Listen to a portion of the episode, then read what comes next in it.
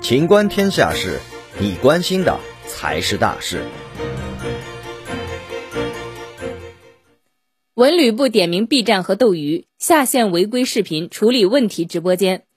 据文化和旅游部网站消息，今年二月，文化和旅游部在全国范围内部署开展网络文化市场集中执法检查，重点检查低俗、庸俗、媚俗、炫富拜金、危害社会公德等禁止内容问题。其中，上海市杨浦区多次约谈上海宽娱数码科技有限公司（简称 B 站）。督促下线内容违规的网络动漫产品及相关视频，妥善处理争议问题。武汉斗鱼网络科技有限公司（简称斗鱼直播）在监管下处理了问题直播间三百五十六个，封闭相关账号二十七个，拦截删除违规弹幕三十六万余条。随后，文旅部点名 B 站和斗鱼的话题登上热搜，大部分网友表示支持 B 站整改，直言 B 站的风气确实需要整顿。不能容忍软色情和网暴的泛滥。本期节目到此结束，